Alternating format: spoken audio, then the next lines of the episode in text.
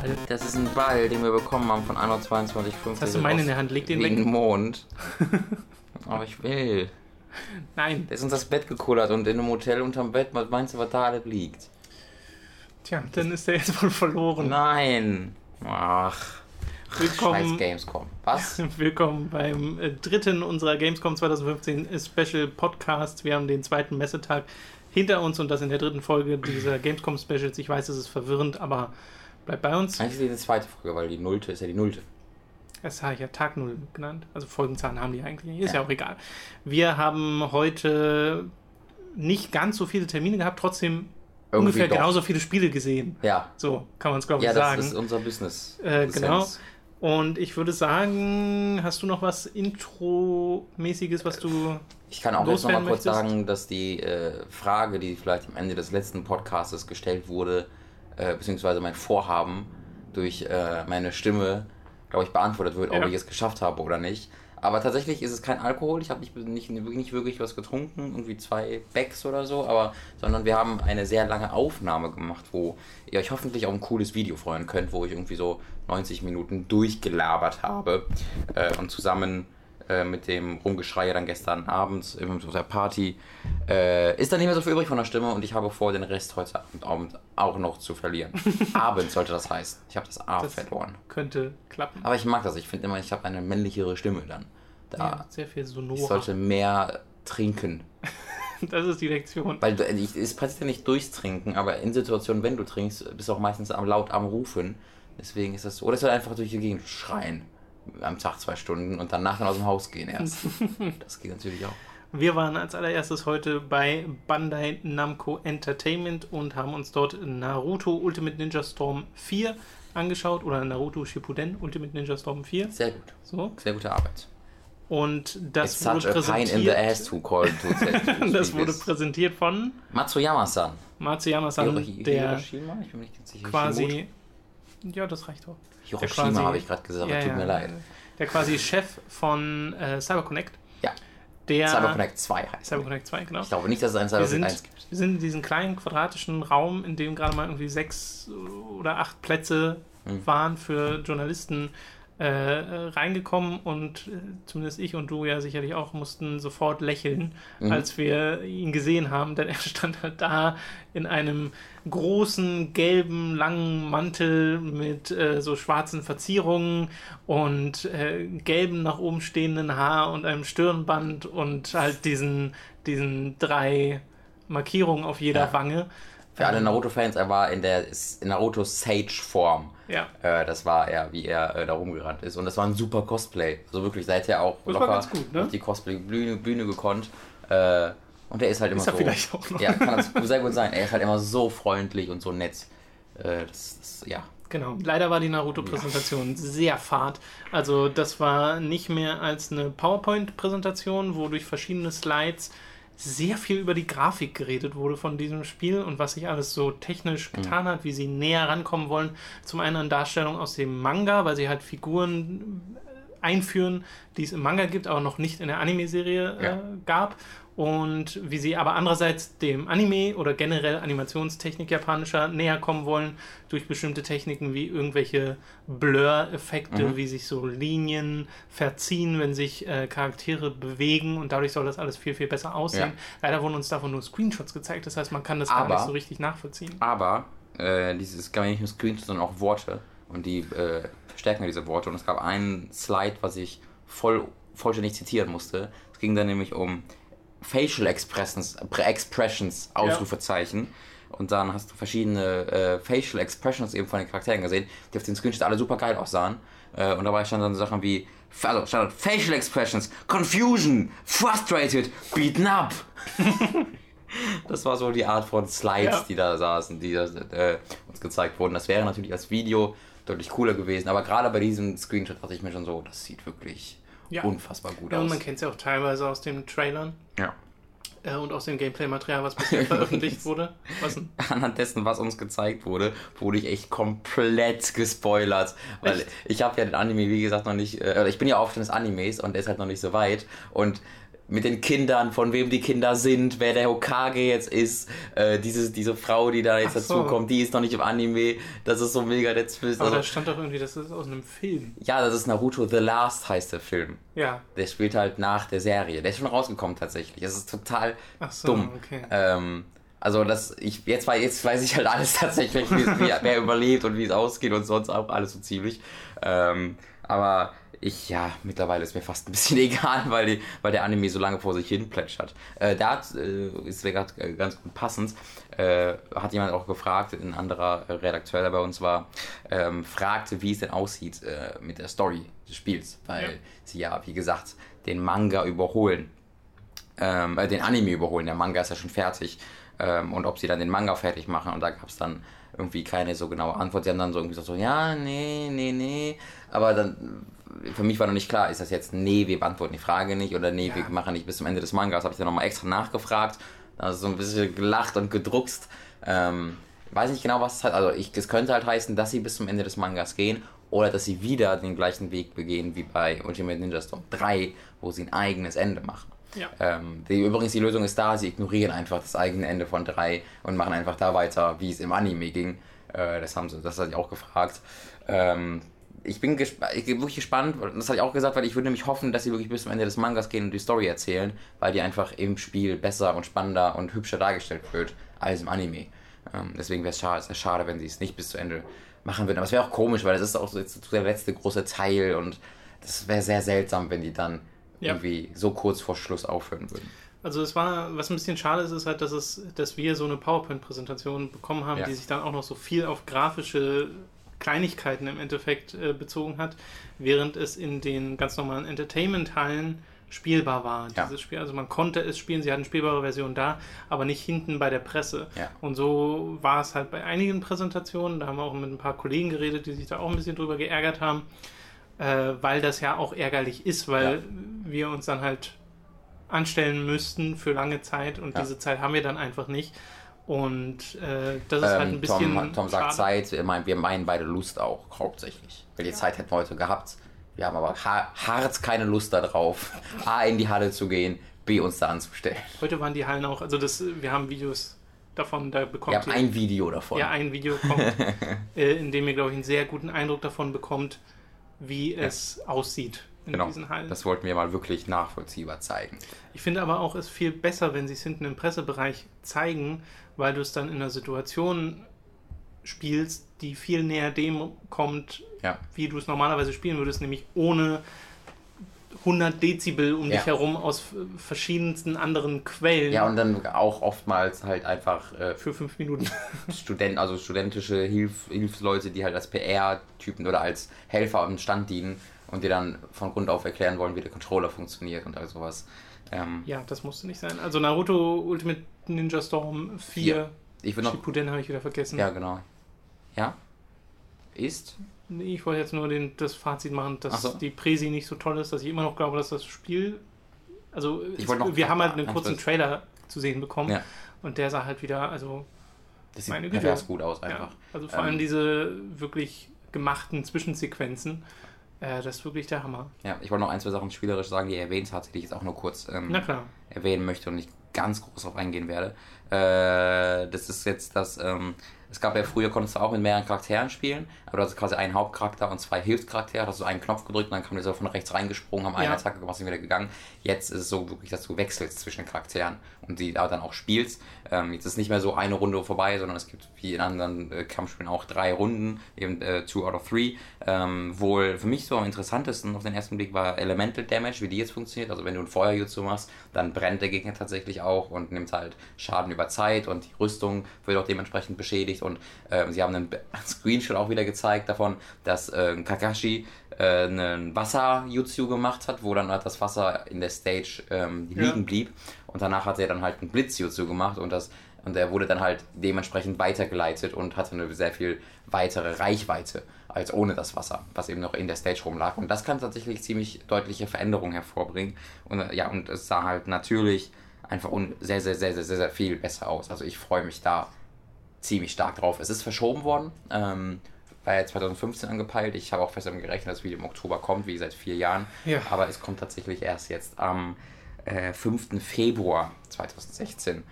Äh, Finde ich aber gut, dass Namco den das erlaubt, auch bei so einem jährlichen Spiel, dass die es um ein halbes Jahr, halbes Jahr einfach mal verschieben können. Ja, sie haben allerdings auch wieder sehr viel Pre-Order-Boni gezeigt. Das machen die jedes Mal, das ist ganz komisch. Die verstehen, da, das ist in Japan wirklich noch nicht angekommen, dass es da Kritik daran gibt in, im Westen. Ja, ist das in Amerika so groß angekommen? In Amerika gibt's doch, ist doch immer, immer sehr, sehr deutlich tatsächlich. Also wenn du in den, diese Die Kritik? Pre-Order-Kritik, ja. Ja, aber die Pre-Orders gibt es ja genauso. Natürlich, aber sie, aber die werden nicht für die Presse egal. auf der Präsentation beworben. Ach so, das meinst du. Ja, ja, natürlich. Also da war es halt so, als ob sie, guck Ja. mal hier, Pre-Order, das ist nicht geil, ne? Schnick, schnack. Nee, äh, Eigentlich du ziemlich solltest uncool. das nicht uns sagen. Ja. So, dann äh, sind wir von Bandai Namco erstmal in eine etwas längere Pause reingegangen, bis es zu den nächsten Termin gehen sollte. Diese wären gewesen Uncharted 4 und Horizon. Da hat sich aber herausgestellt, äh, der Jens, der war auf der Uncharted 4 ähm, Demo dabei und das war das, was sie auf der E3 gezeigt haben, plus halt das Extended, Ja. die Extended-Variante davon, die es schon öffentlich zu sehen gibt. Ja. Die sieht man dann da halt nur noch mal in einem Kino. Ja. Aber Das ist so übel. was, Das ist halt, was ist der, also was, was soll denn sowas? Und Ja. bei Horizon ist, glaube ich, das gleiche. Da haben wir jetzt nichts genaues gehört, aber kann man, glaube ich, von ausgehen, dass es das gleiche Ja. ist. Es ist halt so dreist, weil das sind halt geschlossene äh, äh, Booths, diese Stände. Die sieht, da kannst nicht reingucken, was das ist. Ja. Und dann stehen die Leute da zwei Stunden an und gehen rein. Und da, so wie Jens das erzählt hat, gab es da auch keinen Typen, der dann da Hallo gesagt hat oder irgendwas erklärt hat oder sonst oder live gespielt hat, sondern du hast dich einfach bis reingegangen, hast dich auf deinen Stuhl gesetzt in diesem kleinen Kino, dann ging dieses Gameplay-Demo los, die du im Internet hast, und dann wurdest du wieder rausgechauffiert. Ja. Äh, rauschauffiert. Ähm, das geht halt so gar nicht. Ähm, und das machen halt immer wieder Magaz äh, so, so äh, PR-Dinger und das geht halt nicht, weil wenn du nichts hast, wie Sony ist nun mal, weil es war, es war nun mal so, Sony hatte nichts, dann äh, spart euch das und verarscht nicht noch so ein bisschen eure Fans wieder. Ich frage mich allerdings, warum sie nicht mehr hatten. Also es ist so ein bisschen, als hätte Sony. naja, weil es halt extra Sony ist, war ne? so kurz davor, quasi dieses Jahr die Gamescom zu skippen. Ja, genau. Weil sie halt sich dachten, okay, wir haben keine Spiele, die in diesem Jahr noch promotet werden müssen, weil sie halt nur Until Dawn noch haben, was als großes Ja. Ding äh, rauskommt. Und im nächsten Jahr, für die muss man noch keine PR machen, weil sie eben noch weit entfernt sind. Ja. Und Gamescom ist dann nun mal Consumer Show. Aber das war trotzdem ein bisschen schade, dass sie auch da nicht nochmal die Gelegenheit genutzt haben, um vielleicht auch, sei es eine kleine Ankündigung zu machen oder sowas. Weil ich kann mir vorstellen, dass Sony noch ein paar Eisen im Feuer hat, weil es halt diverse Entwickler gibt, bei denen die noch nichts angekündigt Ja. haben. Sei es Santa Monica oder äh, Quantic Dream. Ja. Und äh, Ja, gerade Dream hätte wunderbar gepasst, europäisches Studio. hätte wunderbar gepasst, genau. Aber irgendwie gab es da nichts. Das ist ein bisschen schade. Also say, Sony hätte auch wegbleiben können. Das war, die haben dann tatsächlich noch einen ziemlich großen Stand auf der Gamescom. Ja, und weil, sie haben weil, Morpheus gezeigt. Ja, Genau, A wegen Morpheus, B wegen Third-Party-Titeln. Also ähm, Street Fighter nimmt da ganz viel Platz ein. Call of Duty ist Teil vom Sony-Stand so halb gewesen. Ähm, deswegen haben sie dann doch noch in der Halle relativ Platz, viel Platz eingenommen. Aber eigentlich hätte Sony an sich eigentlich das auch sein lassen können. Das ist sehr enttäuschend gewesen. Und Destiny war auch bei den Zeitpunkt. Stimmt, ja, ja. Danach kam der Termin, den wir alle mit Spannung erwartet haben. Wir waren nämlich bei ähm, Eurovideo und haben uns von King Art Games die Zwerge zeigen lassen. Bevor dieser Termin eigentlich losging, haben wir den Thomas getroffen. Ja. Der ähm, Technical Director war, glaube Mhm. ich, der fancy Ausdruck für seinen Job. Er meinte, er macht halt was mit. Er programmiert ein bisschen. Ja, er codet ist- halt. ist Der Coder. Wenn er Bock hat, Zeit, eine Freizeit, macht er ein paar Buchstaben für das Genau. Spiel. Und wir haben uns mit dem sehr, sehr, sehr nett unterhalten. Also Ja. es war schon, es ging schon viel um den Leak, den Ja. wir halt gemacht haben von äh, Die Zwerge und äh, wie das dort unter anderem aufgenommen wurde. Aber es war an und für sich total locker. Es war total interessant und, und Mhm. schön, dass wir das so, uns so offen dann besprechen konnten. Sie sagten halt, was so, es gibt gar kein einhelliges, das war scheiße, das war gut, sondern die Leute innerhalb des Entwicklers, einige finden das voll gut, andere finden das nicht gut. Ähm, ja, es, es also sie ist sehen halt, alle, also so- sie sehen alle, dass es halt auch ein PR-Ding war, was ihnen äh, bis zu irgendeinem Grad auch geholfen hat. Nichtsdestotrotz mussten sie natürlich auch jetzt ihr, äh, ihr äh, PR-Ding irgendwie über den Haufen werfen und neu, neu entwickeln. Und sie haben jetzt halt auch, für, haben sie mir erzählt, hat verschiedene neue Sachen implementiert in ihr System und sowas. Ja. Äh, wo sie dann nochmal gefragt haben, müssen wir das machen? äh, ist das, hast du das darüber bekommen? Wo ich dann natürlich nichts sagen kann. Ja. ähm, Nee, aber naja. sie, sie meinten, äh, beziehungsweise er meinte auch, dass einige da auch so sagen, okay, von uns werden Sachen geleakt. Ja. Wir haben es irgendwie geschafft. Ja, das ist schön, dass wir, wenn Wir man. sind interessant genug, als dass man was leakt und sowas. Ja, mein Gedanke war, cool, ich leake Sachen, ich habe es geschafft. das ist schön, dass wir beide. Absurd. äh, jedenfalls haben wir dann äh, von ihm auch direkt dann äh, bei dem Termin die Zwerge gezeigt bekommen. Genau, das muss ich kurz erwähnen. Ich hatte gestern gesagt, dass das mit äh, Jan Tyson, dem Chef von King Art ist, und Markus Heitz ähm, und äh, Florian Emmerich wurde mir auch so gesagt vorher, ähm, aber war dann halt mit äh, Thomas. Was auch gar nicht, gar nicht schön war, war eine wunderbare Präsentation Ja. von ihm, nur dass ihr. Das Genau. Das war auch wieder, also das scheint so ein Ding dieses Standes gewesen zu sein äh, von Eurovideo Nordic Games. Ja. Äh, das ist alles sehr bodenständig. Ja. Also da saß halt kein PRler drin, sondern eben der Technical Director, der Ja. halt das meiste von diesem Spiel programmiert hat. Und nochmal das Buch als Trash bezeichnet hat. Und das sehr, sehr nett meinte und Ja, freundlich meinte. Aber wo ich fast dachte, ey Alter, ich mag das voll gern. Sag mal sich, das ist, das ist ein gutes Buch. Jedenfalls äh, sah die Zwerge von dem, was sie da gezeigt haben, richtig, richtig nett aus. Ist halt so ein äh, Top-Down, sie, sie wollen immer Taktik sagen. Taktik RPG. Ja. Und selbst das RPG ist noch nicht so fett geschrieben, so Ja. nach dem Es ist noch sehr, sehr viel bei dem Spiel in Flachs. Genau, also es wird noch äh, sehr viel entwickelt. Aber was wir halt gesehen haben, war eine Kampfszene, wo die drei Zwerge, die man dort spielen konnte, äh, es werden allerdings nicht im gesamten Spiel die drei Zwerge sein. Diese spielbaren Charaktere werden durchwechseln Es und werden es auch sind auch nicht vier, fünf. genau und es sind auch nicht immer Zwerge. Ja. Und das war halt so eine Brücke äh, vor einem großen Tor, das das geborgene Das, das Land. geborgene Land heißt, das heißt die Welt und das Genau. ist die Intro-Szene aus dem Buch. Genau. Ähm, nur damit du das, das gerade gleich nicht erzählst, so, äh, wir hatten da einen Charakter wie Boindil drin, der zu der Zeit aber noch nicht gelebt oder war zumindest nicht da. Okay. Ähm, die haben quasi einfach andere Charaktere in dieses Szenario gepackt. Aber das war tatsächlich auch, also genau das Szenario hatte ich auch im Leak erwähnt. Das war ganz schön, das dann in Bewegung Genau. zu sehen. Und das war äh, dann ein Kampf, wo ganz viele Orks kamen und er halt einfach vor allem so ein bisschen gezeigt hat, wie dieses Kampfsystem funktionieren soll. Und sie haben gesagt, sie haben überlegt, ob sie das jetzt irgendwie rundenbasiert machen und dadurch taktisch oder Mhm. ob sie es so actionbasiert machen und physikbasiert. Und sie haben sich dann für Zweiteres entschieden, Ja. weil das in der Testphase wohl am spaßigsten war. Und es ist jetzt halt so, dass du Charaktere hast, die mächtige Hammerschwünge machen können und äh, ordentlich auf den Boden hauen und dann fliegen halt die Orks physikalisch korrekt Das ist sehr physikbasiert. ein bisschen äh, durch die Gegend Genau. und das soll dann halt sehr befriedigend sein. Ist halt Impact-Gefühl, sah auch schon sehr cool aus.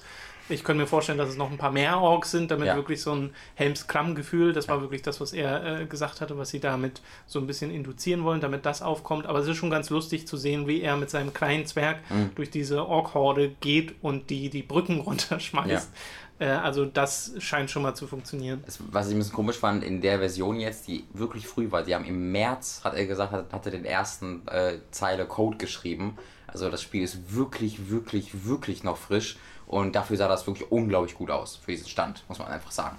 Ähm, Es ist stilistisch, finde ich, sehr, sehr schön Also, aber und es- technisch auch. ja, aber auch, also auch die Orks haben halt physikalisch richtig reagiert. Es wirkte einfach nicht wie ein Spiel, was gerade vor sechs Monaten... Genau, genau. Du würdest halt nicht vermuten, dass er, dass die, dass da erst seit einem halben Jahr Genau. so wirklich dran gecodet Es sieht wirklich nicht so aus. Und ähm, was ich ein bisschen komisch fand, ist halt, wie gesagt, alles noch nicht fertig und kann sich alles noch komplett ändern, dass er halt die, den Charakter, du kannst jederzeit wechseln zwischen den Charakteren, ähm, die du da gerade spielst, aber der, den, den du ausgewählt hast, der hat, ohne dass du einen Knopf drückst, kontinuierlich automatisch angegriffen. Ja, Ähm, du musstest keine Taste halten, keine drücken und du hast halt einfach nur dann gezeigt, wo der hinzeigen soll und halt die ähm, vier Superfähigkeiten, die du hattest und die jeweils einem Face-Button zugewiesen waren, benutzt.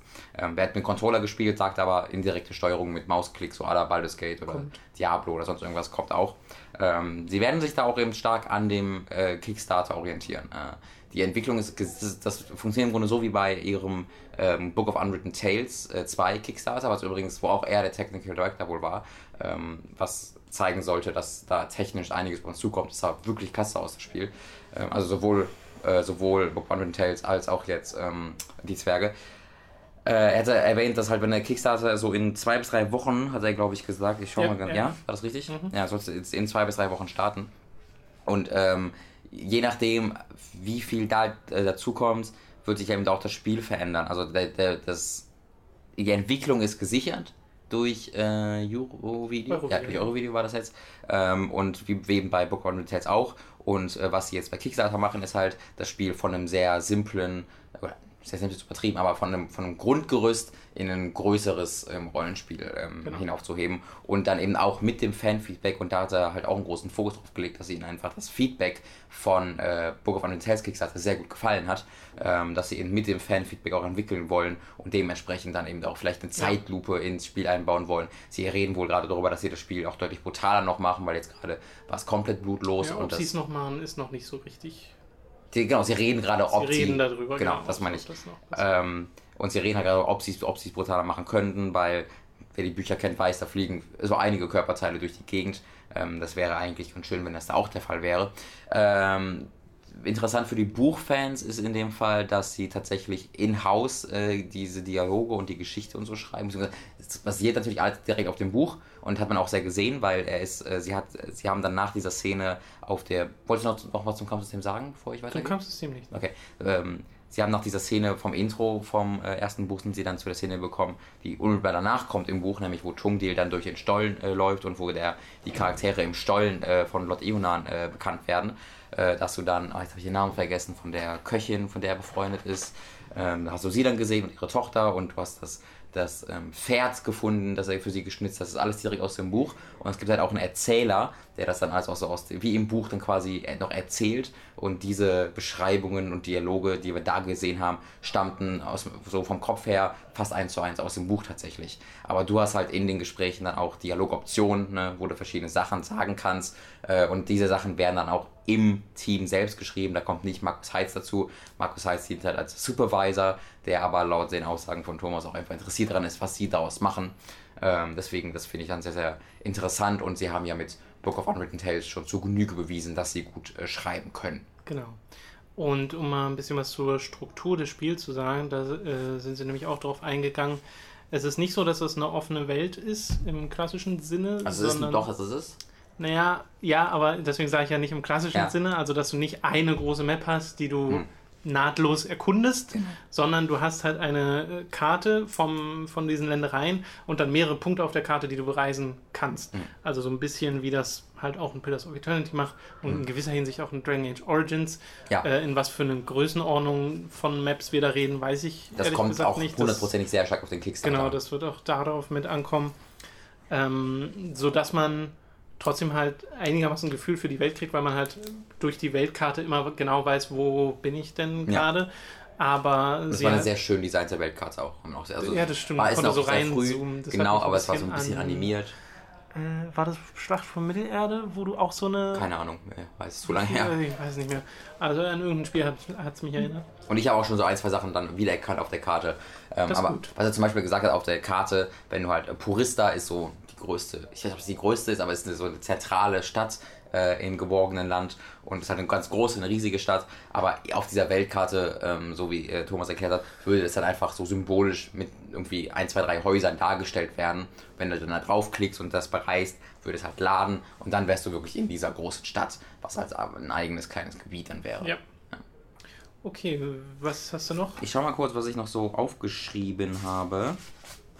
Äh, Sie haben noch die Zwischensequenzen gezeigt und haben immer gesagt, dass ähm, in den Zwischensequenzen deutlich detailliertere Charaktermodelle äh, zum Einsatz kommen ja. als im eigentlichen Spiel, was aber auch total Sinn macht, weil du ja im eigentlichen Spiel so weit weg bist von ja. den Charakteren und es aber trotzdem eben diese Zwischensequenzen geben soll, wo du richtig inszeniert. Die erneut richtig klasse. Inszeniert, äh, inszenierte Filmchen hast. Ja, äh, übrigens auch in den Zwischensequenzen, wie gesagt, es gibt einen Erzähler, der eine re recht große Rolle auch einzunehmen scheint, der vom äh, dem gesprochen wird, der in den Dragon Ball Z-Folgen am Anfang immer äh, mhm. so rekapituliert hat, was in den letzten paar Folgen passiert ist. Das hat mir direkt so einen wohligen Schauer über den Rücken geworfen. Was Tom halt auch sagt, ist, dieses Problem ist eigentlich, und da hast du völlig recht, äh, bei diesen, mit diesen Art von Sprechern, dass wenn die irgendwas synchronisieren, sich immer wie so ein Hörbuch anhört, wie so eine Geschichtenerzähler und es deswegen sehr unnatürlich wirkt schnell. Ähm, allerdings passt es total perfekt in dieses Fantasy-Setting mit der sehr klassischen Heldenreise und sowas. Ähm, da passt es halt einfach ja, wirklich gut Und in diese rein. Buchvorlage, weil sie die ja auch in gewisser Hinsicht ins Gameplay übernehmen, denn ja. es wird Situationen geben aus den Büchern, die eben nicht mit irgendwie einer Map im Spiel dargestellt werden, sondern ja. mit einem Text und Illustrationen Äh, da ist es dann wirklich einfach für kurze Zeit ein Hörbuch mit ein paar Bildern. Ich glaube, das ist auch ganz stark davon, auch wieder vom Kickstarter abhängig, wie viel es davon gibt kann und wie viel sein, dann aber ich- designt ist. Sowas kann sehr atmosphärisch sein. Es kommt Auf natürlich auf die. Frequenz an, nicht, dass hier Ja. halbe Spiel das ist. Ey, wenn das, wenn das irgendwie Nier-mäßig passiert, äh, die ja nur einen schwarzen Hintergrund hatten tatsächlich, aber es trotzdem mit Musik äh, gut gemacht haben, oder sogar Lost Odyssey, sogar äh, Lost Odyssey mäßig, dann äh, beschwert sich, glaube ich, äh, wenn sich sicher darüber beschweren. ist. Genau, und gut geschrieben wird es mit Sicherheit sein. Ähm, interessantes ist, interessante Info ist noch, dass sie auch einen Koop-Modus äh, eigentlich, eigentlich ziemlich fest einplanen, aber auch der abhängig vom Kickstarter ist. Ja. Also sie wollen unbedingt einen Koop-Modus reinmachen, weil du halt immer mit drei, vier, fünf Leuten unterwegs bist und dass ein zweiter dann einfach mitspielt, würde halt voll Sinn ergeben. Ähm, aber wie gesagt, alles so ein bisschen Ja. vom Kickstarter abhängig. Ich finde das auch sehr interessant, wie offen da über die Entwicklung geredet wird und über Features, wo sie so sagen, ja, hätten wir schon gerne noch. Also mal, selbst- mal gucken. Selbst dieses, dieses, dieses Kampfsystem, ne, dass es eben jetzt ähm, Echtzeit ist und sowas. Ja. Sie sagten, ja, viel, Runden, vielleicht kommt das noch oder so. Also das ist Also alles. vielleicht kann man es noch pausieren oder so. Genau, dass man es einfach wirklich auf Knopfdruck pausiert oder dass man wie irgendeine Bullet-Time-Fähigkeit bekommt, also dass man quasi die, die Charaktere äh, eine Fokus- oder eine Konzentrationsleiste bekommen und man dann das Geschehen verlangsamen kann und man dann irgendwie die Fähigkeiten auswählt Ja. oder sonst irgendwas. Das ist alles noch möglich. Ähm, also ich werde den Kickstarter auf jeden Fall unterstützen. Das Spiel, so wie das jetzt nach sechs Monaten aussieht, habe ich riesigen, riesigen Respekt vor. Es soll. Und du bist halt die Zwerge-Fan. ne? Ich bin die Zwerge-Fan und ähm, Ich das. glaube, bei mir würde es zumindest noch nicht ganz reichen, als dass ich da Ja. voll dahinter stehen würde, weil ich mir halt noch frage, ähm, oder mich noch frage, wie gut sie tatsächlich im Großen und Ganzen die Story Mhm. repräsentieren, wie sich das nun final spielen wird, wie sehr ich den Charakteren, also mich damit identifizieren kann, wenn ständig hin und her gesprungen wird Ja. zwischen Charaktere. Ja, das wird es nicht werden. Also ähm, das, äh, da kann ich äh, auch auf, A auf das Buch und B auf, den, auf meine internen Informationen nochmal zurückgreifen, weil das hatten sie da jetzt nicht mal gesondert erwähnt. Aber in den internen Informationen haben sie auch gesagt, dass sie sich auf Tungdil konzentrieren werden und die, äh, Ja. und die äh, Infos, die äh, oder die Sachen, die dann woanders passieren, die werden eher, also die werden nicht ignoriert werden, aber die passieren halt, aber du siehst sie nicht direkt. Okay. Ähm, du bekommst die Möglichkeit, andere Charaktere zu spielen, weil eben andere Charaktere eben auch bei Tundil dann zusammen dabei Ja. sind. Sowas äh, für Buchkenner wie Andokai, also das ist eine mächtige Magierin, Magierin und wahrscheinlich dann auch ihr, ihr Leibwächter Jerun. Ähm, die wird man, also bei Andokai hat das so ziemlich bestätigt, bei, bei Jerun noch nicht, ähm, dass man die eben auch spielen kann, aber sie sagten, sie wollen sich halt schon auf diesen, dieses Kernteam fokussieren und das besteht eben aus Tungdil, aus äh, Boindil und aus Boendal. Ähm, und das ist halt so in dem, in dem Buch, dass die drei dann quasi eine Truppe zusammen. Es ist wirklich wie in, so wie in so einem Computerspiel. Die sind dann in einer Basis, äh, suchen sich da eine Truppe zusammen von, von Zwergen, die alle eine Spezialfähigkeit Ja, haben. Und dann reisen sie zu dem Feuerberg, um da ihr, ihre Mission zu erfüllen. Das passt, das passt einfach perfekt auf. Wir müssen keinen Ring ins Feuer schmeißen, oder? äh, sie müssen etwas mit dem Feuer im Berg machen, aber sie müssen kein Berg. Nein, sie Okay. müssen keinen Ring in Feuer schmeißen. Sehr glücklich. Aber mein Gott, hätten sie auch machen können, auch jetzt Ja. nicht. Ja, ich überlege auch die ganze Zeit, ob ich mir das einfach mal durchlese. Also zumindest diesen ersten. Hm. Ich könnte echt nicht mehr bewerten, ob das wirklich einfach ja, ja, das, das gute eben, das sind, weil es so nostalgisch ist für mich. Ja. Aber ich meine, sie sind halt wirklich sehr erfolgreich und ich habe noch nicht viel Negatives darüber gehört tatsächlich. Naja, auch Ähm. an der Reaktion, als wir das geleakt haben, hat man ja gesehen in den Kommentaren, wie es da ja einige Fans gab, die sofort Ja. gesagt haben, geil, endlich mal ein Spiel über die Zwerge. Äh, und im Nachhinein wundert es mich auch, dass es das noch nicht so richtig Es wurde gab. auch, also Markus, Markus Heitz, der Autor, der hat halt schon oft so Sachen geteasert. Das war mal ein Film in Planung. Der kann sogar. Ich bin ein bisschen traurig, dass ich nicht mit ihm reden konnte. Wir haben den so gerade gesehen, als er rausgegangen ist Ja, vom Stand. ja. Und ich habe noch kurz gewartet, ob er noch wiederkommt. Aber äh, auch der Jan Tace, mit dem wir noch ein bisschen gesprochen haben, wusste es dann nicht, wo er dann jetzt war. Wir hatten nicht so ewig Zeit, deswegen muss man dann auch gehen. Ähm, ich werde mal versuchen, den so anzuschreiben oder seinen Agenten, was auch immer, dass wir vielleicht mal so ein Interview hinbekommen. Weil die hatten mal einen Film in Planung, eine Serie in Planung. Da gab es schon oft Themen, weil die, die Bücher wurden auch ins Englische schon, in Englische schon übersetzt Ja. und haben da wohl auch äh, relative Erfolge gefeiert. Ähm, deswegen, irgendwas wollte er schon immer mal damit machen und jetzt halt das Spiel. Ähm, mich freut das wirklich sehr. Ich bin da sehr optimistisch. Ja. Das war Äh, vielversprechend. es gibt tatsächlich die Demo, die wir gesehen haben, das wusste ich nicht, aber habe ich gar nicht bekommen. Aber die gibt es wohl auch auf GameStar. Oder nee, gar nicht, GameStar hat die gesehen. GameStar hat die gesehen und dann einen Bericht drüber geschrieben. Ähm, jetzt weiß ich nicht, vielleicht haben die ein paar Screenshots noch aus der Demo zusätzlich, vielleicht haben sie ein Video draus. Ähm, es hatte ich schon sagen, dass irgendwie ein Video dabei gewesen wäre. Schaut mal bei GameStar nach die Zwerge. Ähm, Finde ich auch schön, dass sie da direkt so eine große, äh, ja, so eine große Plattform bekommen haben für die. Ja, naja, ist ja in Deutschland auch ein halbwegs großes Ding, ne? Ja, vor allen Dingen wird auch Deutschland gerne mal gemeckert, wenn das Games da nicht macht. Äh, der Carsten von Dedelic ist. Äh, das ist seit einigen Wochen sehr interessant, weil äh, die GameStar hat ein Dedelic-Spiel nicht getestet und äh, die Diskussion auf äh, Facebook zu verfolgen, ohne da einzugreifen, ist unterhaltsam, sage ich mal.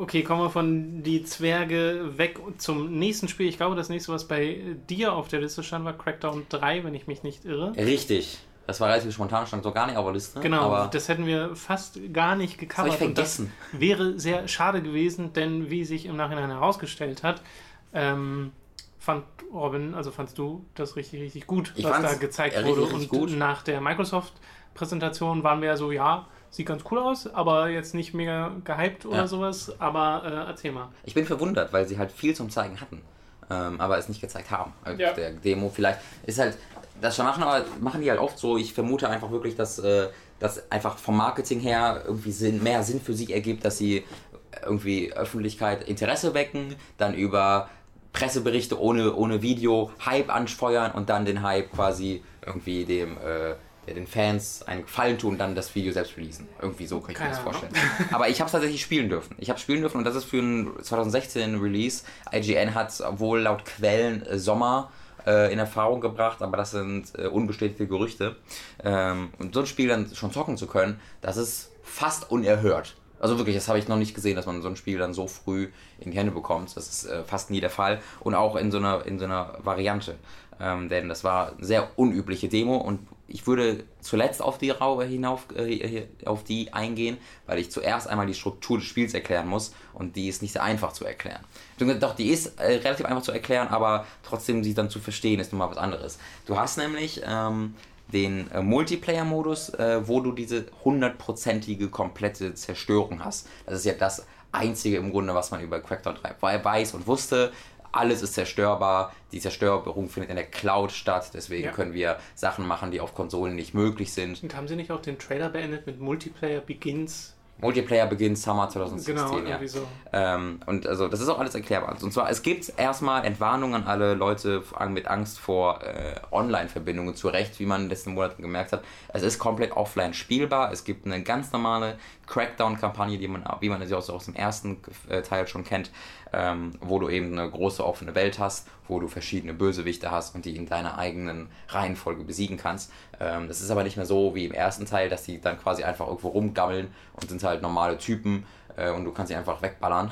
also halten ein bisschen mehr aus, aber wirklich schwierig war das nicht, weil du jetzt einfach so ein Superhuman warst äh, und sie stand danach mit, mit ihrer AK auf dich geschossen und du bist halt wie so ein Frosch über die über die Dächer gehüpft, hast dich fertig gemacht, sondern jetzt funktioniert so, dass sie ein Hate-Meter haben, ein Hassmeter und das füllt sich halt, äh, indem du ihre Besitztümer und ihre Geschäfte zerstörst Natürlich. äh, von diesen Crime Lords, die übrigens auch von dem, ich habe ein paar Designs gesehen, die sahen auch alle sehr cool aus und sehr äh, eigens, äh, deta äh, eigens designt.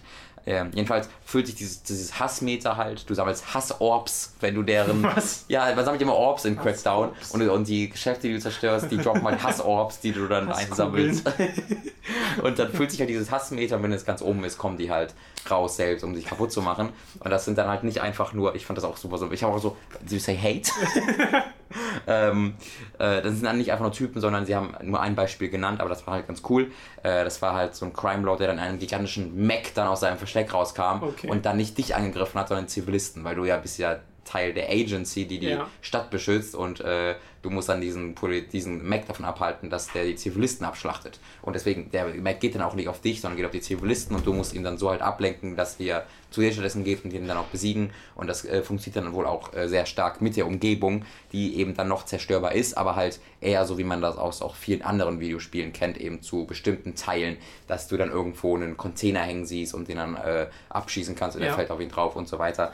Ähm, du kannst im Singleplayer-Modus äh, in dem, den du off auch offline spielen kannst, nicht alles zerstören. Äh, das geht nicht. Das ist ein separater Modus, wo, du, wo es Zerstörung gibt, aber eben eine sehr begrenzte. Das liegt ganz einfach daran, äh, dass es A eben von der Rechenleistung nicht, nicht passt, aber B auch, äh, sie würden es auch nicht machen, weil einfach sie dann kein Spiel darum designen können. Weil wenn du äh, halt Missionen designen willst oder eine Orb-Platzierung designen willst und äh, das alles gelöst werden kann mit, nö, ich einfach aus dem Weg, dann kannst du natürlich nicht viel damit machen. Und sie wollen natürlich dann schon äh, eben Missionen designen können und eben, wie gesagt, diese Orb-Checkpoint-Jagden designen können. Und das funktioniert natürlich nur, indem die Gebäude auch da stehen können, äh, stehen ja. bleiben, wo sie stehen. Äh, deswegen, das ist, das ist das eine, der eine Modus, den es gibt, die Kampagne, der dann auch im Vier-Spieler-Koop funktioniert aber dann trotzdem mit dieser begrenzten Zerstörung. Das ist dann zwar online, aber es ist trotzdem noch ein quasi der Singleplayer-Modus, obwohl du den Koop spielst. Das ist eine, das muss ich nur, immer noch wieder betonen, das ist quasi ein eigener Teilbereich dieses Spiels. Äh, ich schaue nochmal, ob ich dazu noch was zu sagen habe. Es gibt wieder das, den SUV, den du, der sich, den, der, der sich während der Fahrt ganze Zeit äh, transformieren kann in verschiedene Dinge, der vom Sportwagen zum SUV wird und zum Panzer und so weiter. Ähm, die haben eine ganz interessante Darstellung, also sie wollen auch einen größeren Fokus haben sie nicht gesagt, aber das wirkt schon so, als einen größeren Wert auf die Geschichte legen wollen, weil das gab es halt im ersten Teil einfach nicht. Und sie sagen schon, sie wollen jetzt keine, keine diepe Lore da entstehen lassen, aber sie wollen schon ein bisschen mehr Motivation geben ja. und sie wollen, dass man versteht, wer die Bösewichte sind und was die für Charakter, Charaktere sind und sowas, ähm, aber sie wollen das nicht durch äh, Cutscenes machen, weil ähm, du halt die Freiheit behalten sollst, alles zu machen, wann du es willst und ähm, du die Kontrolle behalten sollst, deswegen haben sie quasi so eine Future, alles eine neue Stadt und das ist eben total die Zukunft. Äh, und äh, sie haben es äh, Digital Fabric genannt. Also alles besteht aus Digital Fabric. Das heißt, du rennst dann durch die Welt und dann spawnt einfach ein riesiges 50 Meter Gesicht vom Bösewicht links und rechts von dir, der quasi die Atmosphäre von der Stadt gehackt hat, wo eigentlich die Werbeeinblendungen äh, rumleuchten. Und dann kannst du halt durch die Stadt rennen und währenddessen ist, folgt dir halt das Gesicht durch die Stadt und äh, labert dich halt voll. Ja. Äh, das fand ich eine ganz interessante Idee. So, so wird dann auch die, der Schaden auf deinem Auto dargestellt, dass einfach so der, weil das Auto aus Digital Fabric besteht, leuchtet dann halt einfach, wenn du, wenn du die Felge treffst, dieser Teil der Felge leuchtet dann rot. Okay. Das fand ich ganz interessant. Ähm, guck mal, ob ich da noch etwas habe. Das habe ich alles, das habe ich auch. Äh, ne, dann habe ich in dem äh, für die Kampagne alle Infos rausgehauen, die ich habe. Und dann gehen wir jetzt in den separaten Multiplayer-Modus. Und dort kommen wir dann zu dem, was eben auch äh, in der Konferenz erzählt wurde und was auch in der ursprünglichen Ankündigung äh, erzählt wurde, nämlich die 100% zerstörbare Umgebung. Das ist eine komplett eigene Stadt, die du da hast. Ich war, sie waren da noch von, dem, von der Spielmechanik her, wie das funktioniert, äh, noch sehr also wir haben noch gar nichts dazu gesagt, um es einfach so ganz, ganz, ganz frei rauszusagen.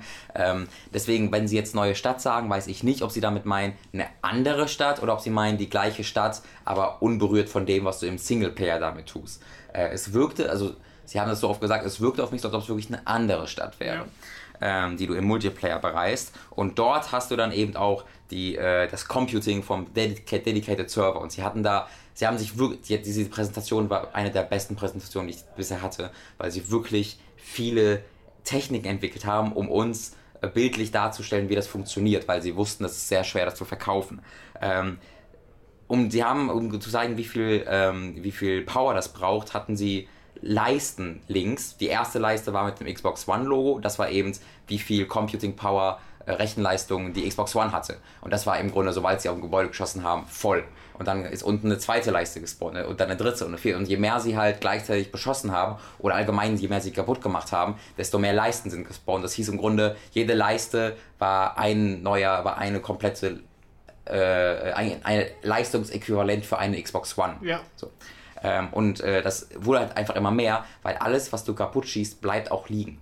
Das heißt, du schießt irgendein Gebäude kaputt und alles Glas, aller Concrete, der liegen, der dann auf den Boden droppt, der verschwindet dann nicht irgendwie im Boden, sondern der bleibt wirklich liegen und du kannst dann darauf hochklettern und so okay. weiter und so fort. Äh, aber was, was eine total geile Anekdote ist, und das hat mich auch super dargestellt, ist, das ist so so viel Aufwand, dass ein Server für, also es ist nicht so, dass du auf einen Map gehst und auf einem dedicated Server spielst. Es gibt keinen dedicated Server, oh nein, oh nein. Äh, das hatten sie extra so gesagt, sondern die Gebäude sind auf verschiedenen dedicated Servern, weil ein Server nicht die komplette Map berechnen kann. Das heißt, sie hatten einen Knopf gedrückt, dann hatten sie farblich eingetüncht, also blau, rot, grün, ja. welche Gebäude gerade auf welchem Server sind.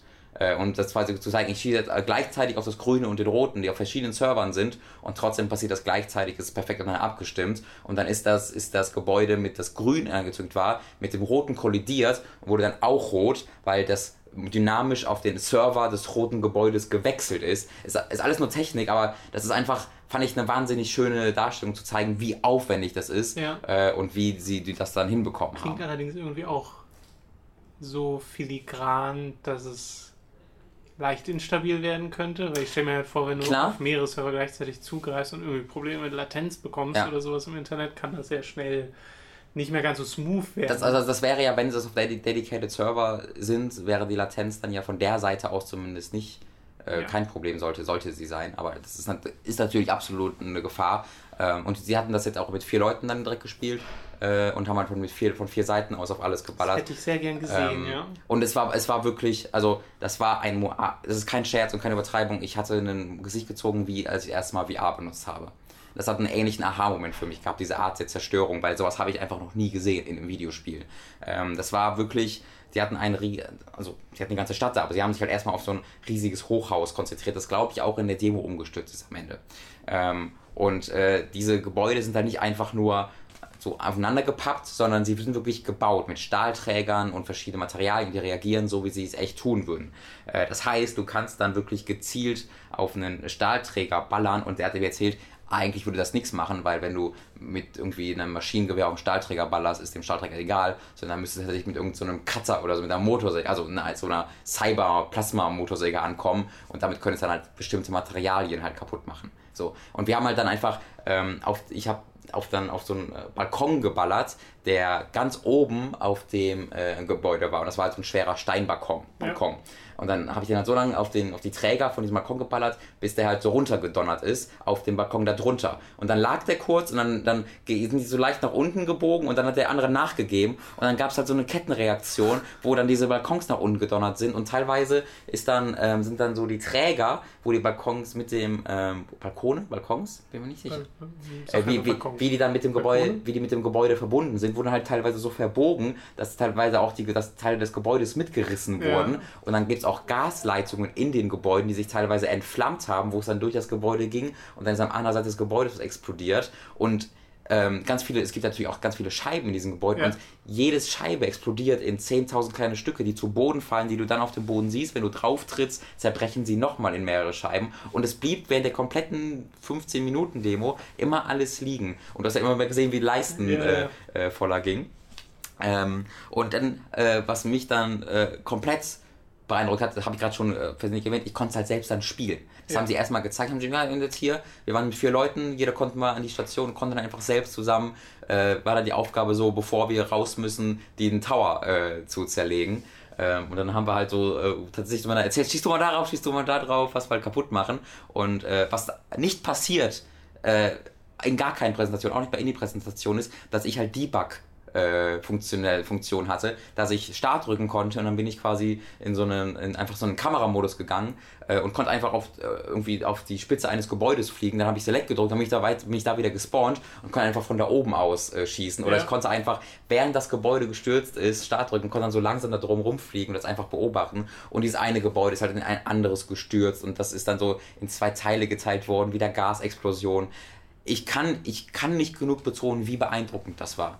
Ähm, das ist das, was da wovon vor zwei Jahren gelabert wurde, wenn sie dieses scheiß Cloud-Wort völlig zerstört haben, weil jetzt es, bedeutet es etwas und Leute glauben es halt leider nicht mehr, weil es so komplett kaputt gemacht wurde. Aber Leute, wenn die dort von der Power of the Cloud reden, die gibt es tatsächlich. Und das meinen sie ernst und es war sehr sympathisch, dass sie hatten eine Art Highscore-Jagd äh, in dieser Präsentation, weil eben du immer dargestellt wird, wie viele, äh, wie viel Leistung gerade von den Dedicated Servern gebraucht werden. Äh, und sie sagten halt, der Highscore mit äh, drei Leuten war, dass sie auf eine Leistung von 14 Xbox Ones gekommen sind. und äh, jetzt haben sie zu viert gespielt und nur auf, auf 12 gekommen und haben es Oh, aber wow. lustig gemacht.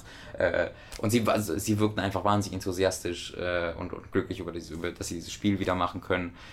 Ich bin, ich, ich war kom ich war einfach komplett geflasht. Hätte ich auch überhaupt nicht mit gerechnet, dass das wirklich äh, so viel zu können scheint. Ja, ich auch, ich auch nicht. Ich absolut Ja, ja. nicht. Und ich habe auch nicht gerechnet, dass wenn es so viel konnte, es mir jetzt gezeigt wird. Ja, und du spielen kannst.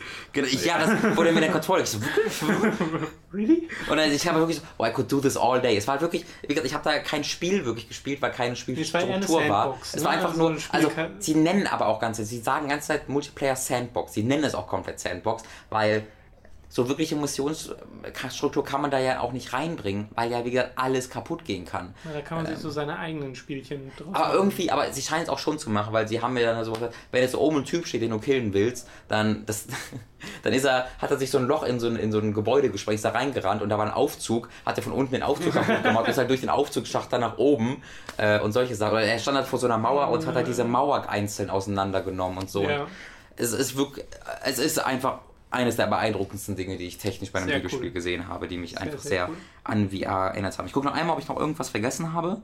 Glaube ich eigentlich nicht. Äh, genau, äh, interessante Anekdote.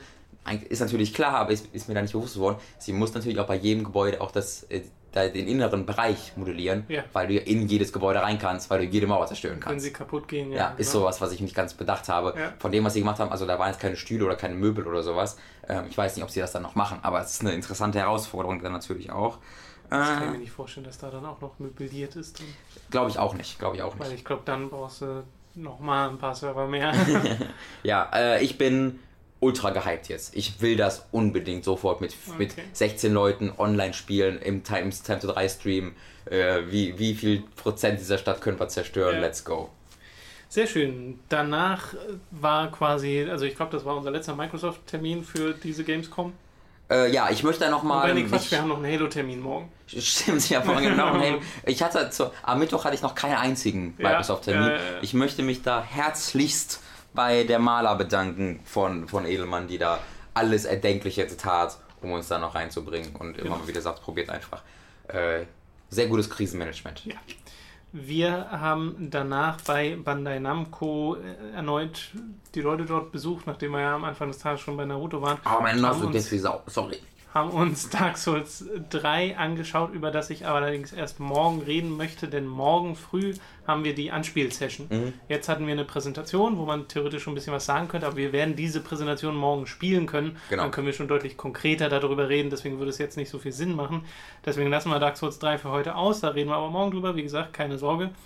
Und danach äh, sind wir zum World of Warcraft Stand in Halle 7 äh, gegangen und haben uns die Enthüllung des neuen World of Warcraft Add-ons angeschaut mhm. und auch wirklich nur angeschaut, denn ja. wir standen äh, relativ weit weg, denn diese Halle war einfach mal voll, zur Hälfte gefüllt mit Blizzard-Fans, ja. die sich das Ding angucken wollten. Und nur wer ganz vorne stand, hat auch wirklich was verstanden, denn ja. nur bis dahin war quasi die Reichweite der Lautsprecher und von hinten kam halt noch alles andere von dieser. Da war Halle. auch wieder Bandai Namco stand und äh, die haben dann so aufgehört, aber bis kurz vor der Präsentation haben sie da irgendwie J-Pop, Metal äh, gespielt. Das, was ist denn das war sehr absurd. Ja. Äh, wir haben also da nur das Video gesehen und ich habe mir auch immer noch nicht den tatsächlich kompletten Trailer mit Ton Schön, auch nicht können. Gemacht. Aber ich habe mir einiges angesehen. Deswegen, genau, aber selbst das ist jetzt nicht ausführliches, ja. komplettes... Nee, nee. Äh, wir haben da nicht mehr Informationen als nee, ihr, wir haben weniger. Wir haben wahrscheinlich weniger, ja. genau. Also wir wollen jetzt trotzdem den Ersteindruck davon noch mit reinbringen. Ja. Es ist World of Warcraft Legion, mhm. das, äh, der bisher kürzeste Add-on-Titel, den es gab. Es sind die, wie heißen sie, Broken Isles? Oder? Broken Isles, ja. Genau, die als neuer Kontinent dienen. Wobei ja eigentlich Broken Isles keine, kein Kontinent sein können, weil das ja, Inseln sind. Als neue, neues Gebiet halt. Ja. Und Level 110 wird man erreichen. War auch können. nur besser bisher. Also 10 äh, weitere Level, nicht wie bei, ich glaube, Pandaria war es, wo sie gesagt haben, okay, wir machen 5. Bei Cataclysm, Cataclysm hat 5 und Pandaria ja. hatte 5. Jetzt sind es wieder 10. Äh, sie haben auch schon gesagt, meintest du vorhin, hast du gelesen, ähm, der, dieser Level-Boost, den man sich kaufen kann, mhm. der wird dann bis Level 100 gehen. Ja. Und das klingt so ein bisschen so, als ob sie, wenn jetzt auch die Frequenz der Add-ons erhöht wird, eventuell, wissen wir ja noch nicht so ganz. Ja, ja würde, äh, ich, würde ich jetzt sehr schwer von ausgehen. Ich, ich gehe auch davon aus, als ob sie das wirklich so machen, dass jedes Mal, wenn ein neues Add-on rauskommt, du dich durch diesen Level Boost quasi dahin skippen kannst, sodass Leute, die irgendwie zurückkehren zu World of Warcraft, sofort mit dem neuen Zeug loslegen können und nicht erst 100 Level ja. machen müssen. Das was ja eigentlich echt schnell geht, aber sich halt mega schlimm anhört. Ja, äh, echt schnell, ist aber immer noch. Es ist halt so eine Art und Weise, ne? wenn du ne? wenn du es ähm, spielen willst, wie ich es spiele, indem du die Story ein bisschen mitbekommst, was halt jetzt schon fast nicht mehr möglich ist, weil du halt vom Vanilla WoW, also auf dem Main-Kontinent, eine Story erzählt bekommst, die nach War of the Lich King spielt. Und dann gehst du zu Burning Crusade, äh, wo alles viel, viel, schlechter Ja, ja. wird und das dann wieder vor und dann hast du dann hast du Wrath of the Lich King. Äh, das ist halt ein, einem nicht mehr wirklich nachvollziehbar. Nee, Aber wenn halt, wenn du versuchst, World of Warcraft anfängst, gibt es keine kohärente Story von Level 1 bis 110, sondern es springt ständig hin und her. genau. Aber wenn du jetzt von Level äh, 85 bis 100 spielst, hast du eine Von kohärente Story. Cataclysm aus sagt. Genau. Ja, ja weil was ich, was ich meinte, Nee, wenn von du aus. Ja, von Cataclysm auch aus. So. Geht Cataclysm flüssig in Pandaria über? Von der Story? Also ich, Das sie widersprechen sich Ich glaube. Cataclysm hat einfach einen Cut, weil er dann Thrall und die Aber weißt du was, dann das fertig. stimmt auch nicht. Weil Warlords of Draenor ist passiert und Mist of Pandaria äh, hast du halt die ganze Krieg, äh, Krieg von Allianz gegen Horde, wo dann auch äh, der. Aber du bekommst. Nee, doch, das ergibt Sinn. Sorry. Ja, ich aber ich, ich war gerade woanders. Äh, was, ich, was ich noch sagen wollte, wenn du es halt so spielen willst, wie du klassische, äh, klassische MMOs halt spielst, dass du halt questest und so Levels und so, dann dauert es eine Weile. Auch dann geht es relativ schnell, aber es dauert eine Weile. Vor allen Dingen halt durch äh, sowas wie Burning Crusade. Aber wenn du es äh, levelst wirklich schnell, dann queuest du einfach Dungeon after Dungeon after Ja. Dungeon und bist dann in. Ich, ich habe mal was gelesen von in 5 Stunden 60.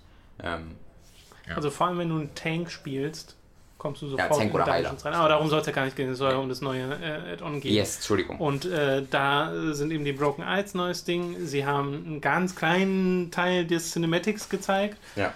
äh, in dem Gul'dan unterwegs war und scheinbar ja Illidan entdeckt hat oder den Körper von Illidan. Das haben wir nicht Glaub so ich richtig erkannt, weil es war halt so weit weg. Ja. Ich hatte erst gedacht, das sieht aus wie ein Ork. Ist vielleicht was anderes. Vielleicht, also wie gesagt, da, da habt ihr wahrscheinlich mehr Informationen, aber es, es hieß auf jeden Fall, dass Illidan zurück ist. Ja. Da, als Tod, als Leiche. Als Leiche. Ja.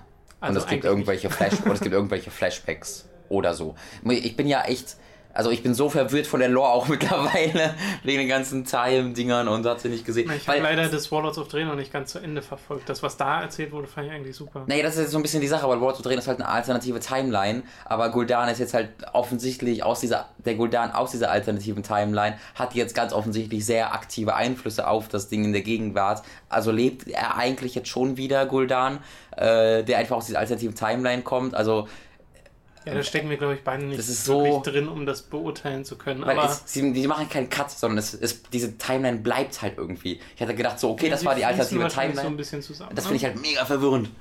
Das ist es immer. Das sind so Zeitreise-Dinge. Ja, richtig. immer. Aber die Add-ons waren sie immer, weil sie bisher halt relativ, nicht immer komplett, aber weil sie schon einen relativen Neustart immer hatten. Ja. So, das ist jetzt dann neuer Bösewicht. Das finde ich aber mega Fertig. interessant, dass sie wirklich sagen, Ja. okay, wir erzählen jetzt eine Story, die nicht abgeschlossen ist mit Ja. diesem Add-on, sondern die danach, also schon im Großen und Ganzen, es gibt immer quasi ein Ende, in Ja. Anführungszeichen, aber es ist auch immer noch ein bisschen was offen, Ja. um damit weiter zu spinnen und genau das machen sie und das haben sie bei Pandaria auch schon gemacht, ähm, wo du auch eigentlich ein Ende hattest, aber du wusstest auch, okay, der Typ ist immer noch irgendwo unterwegs Ja. und hat dann das gemacht, was er in Warlords of Draenor gemacht hat und Garish meine ich. Und äh, das fände ich und für sich ein sehr interessanter Ansatz. Wir müssen mal schauen, wo es hingeht, weil ich habe zu Robin vorhin schon gesagt, ähm, das ist jetzt Legion Ja. und es sieht halt wieder gegnertechnisch sehr nach dem aus, was Das wir in Burning Crusade, sogar, ja. was wir in Burning Crusade bekämpft haben und auch Legion ist ja die Burning Legion, Ja. Burning Crusade war die Burning Legion so. Also es ist ja einfach dieses, äh, dieses Ding.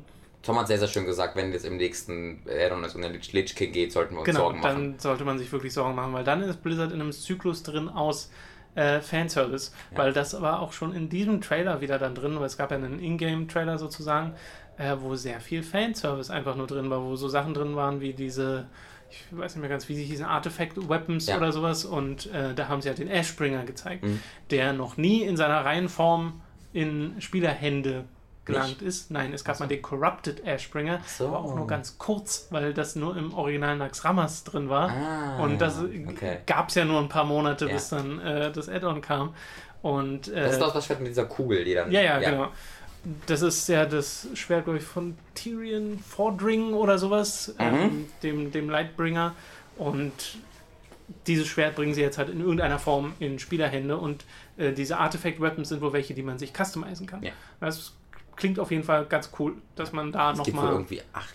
eine Ebene an 20? Customizing bekommt. Ja, das weiß ich jetzt Ja, ich weiß auch die genaue Zahl auch nicht, wie Ähm, viel es gab. äh, Für mich die interessanteste Neuerung ist die neue Klasse, nämlich dass sie den Demon Hunter ein, einführen als Heldenklasse, Ja. äh, dass man dort von Illidan wahrscheinlich irgendwie angeleitet Irgendein Flashback. Also es ist halt irgendwie. was erzählt wird mit Illidan aus der haben Vergangenheit. halt irgendwie gesagt, dass man Illidan lebend sieht, wenn der den Orden der Demon Hunter gründet. Aber ist das Ich, ich weiß ja nicht, ob das nicht mal, was. dass das ein Ding ist.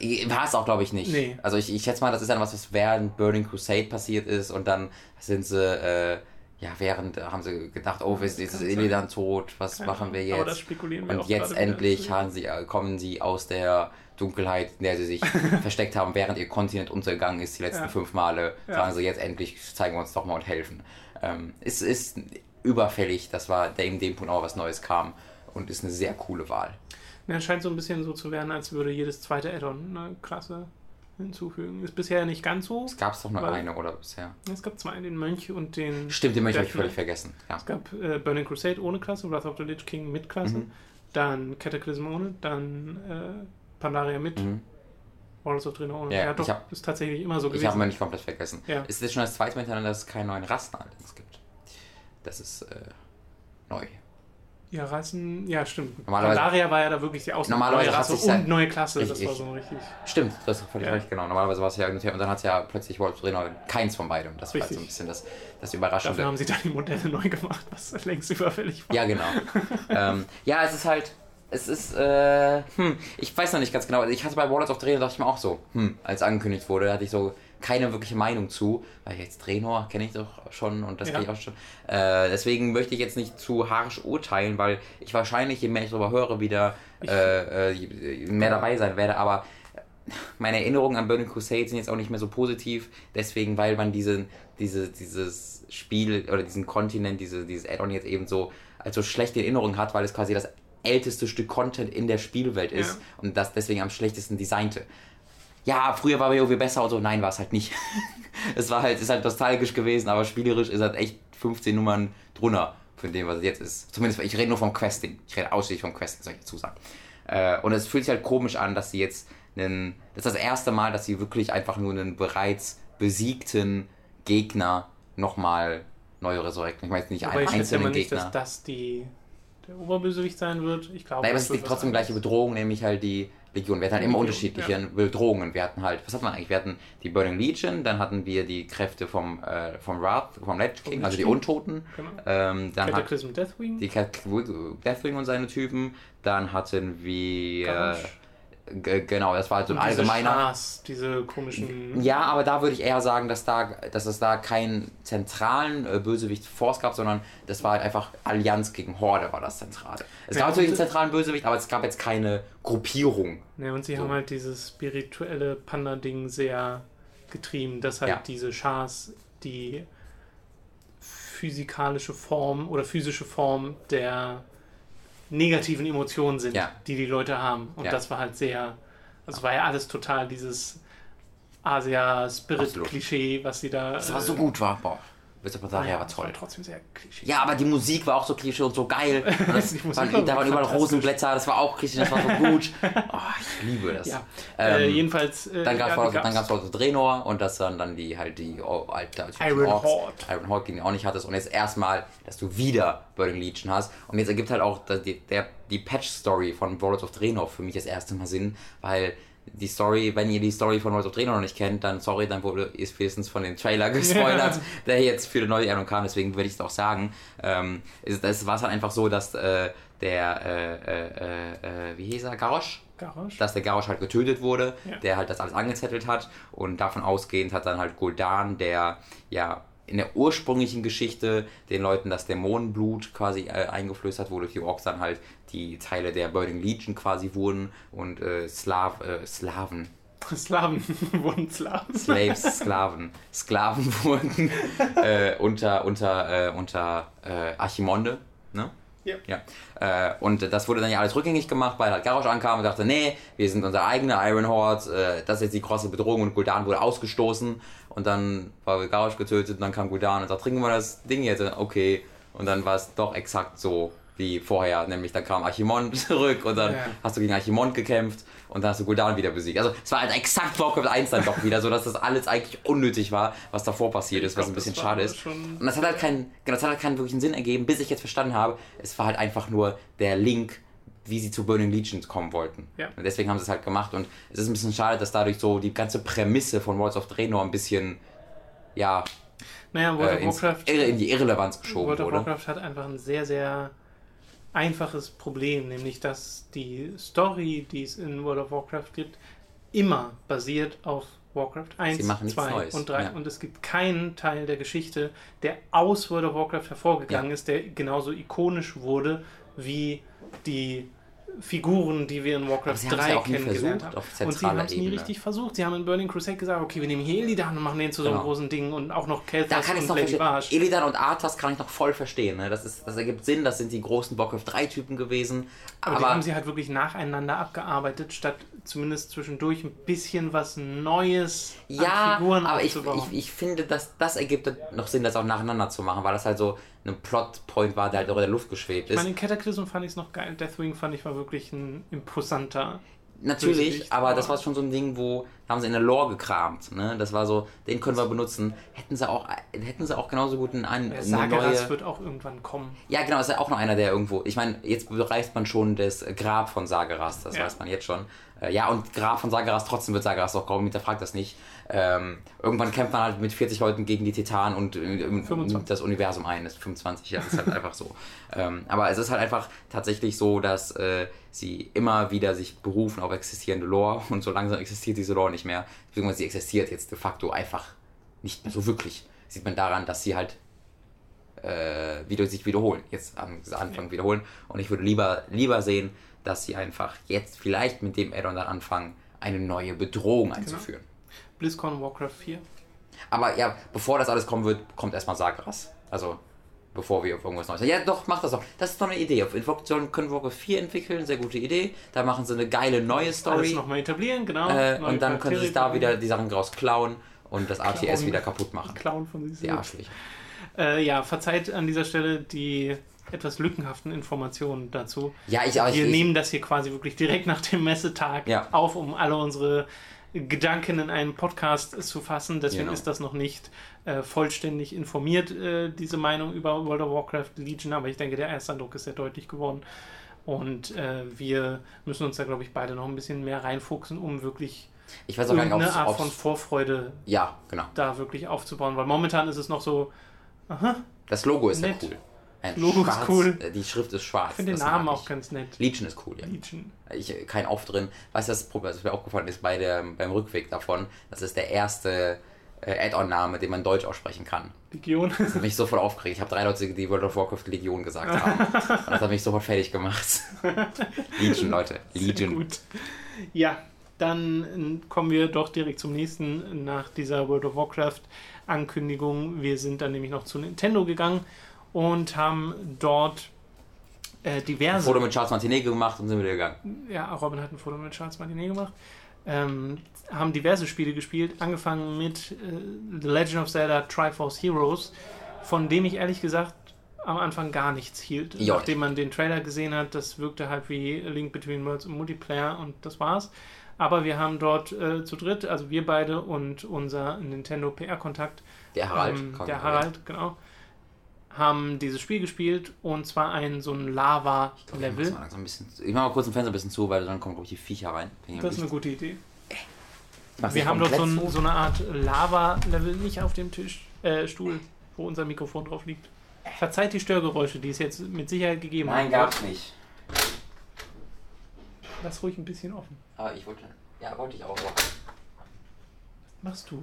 Ich habe das Fenster kaputt gemacht. Das bleibt im Film offen. Du drückst doch einfach richtig. Hä? Soll ich die Füße einfach so machen?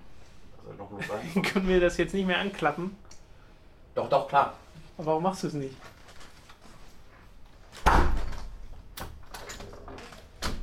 Meine Güte, der Robin, ne? Ich habe zu wenig Klamotten mit, Leute.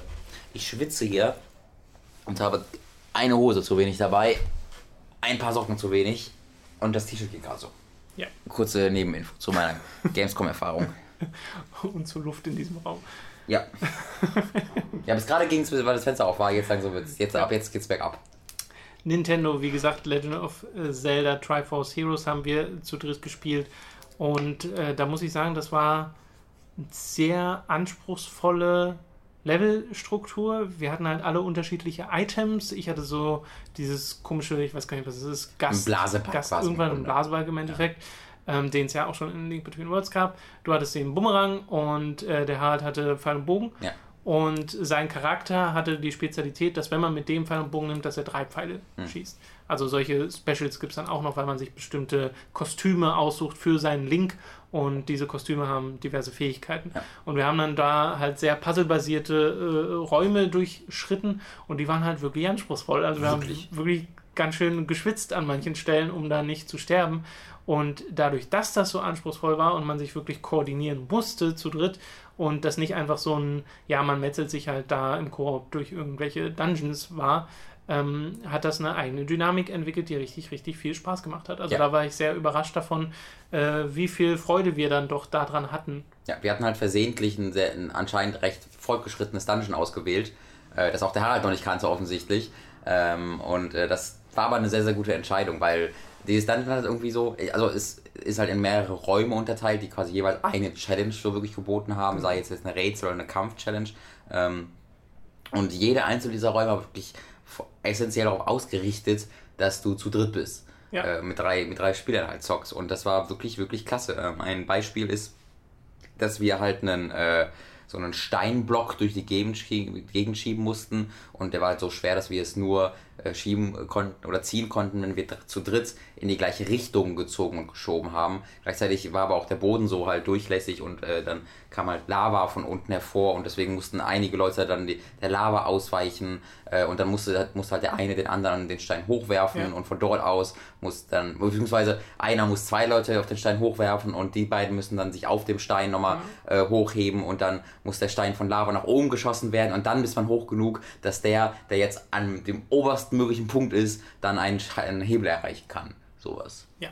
Und äh, wir haben auch einen Bossgegner, Hm? äh, ja, nicht besiegt leider, aber zumindest gegen, das war, glaube ich, der letzte Hit, den wir jetzt ja, ja, müssen. gegen den äh, gekämpft.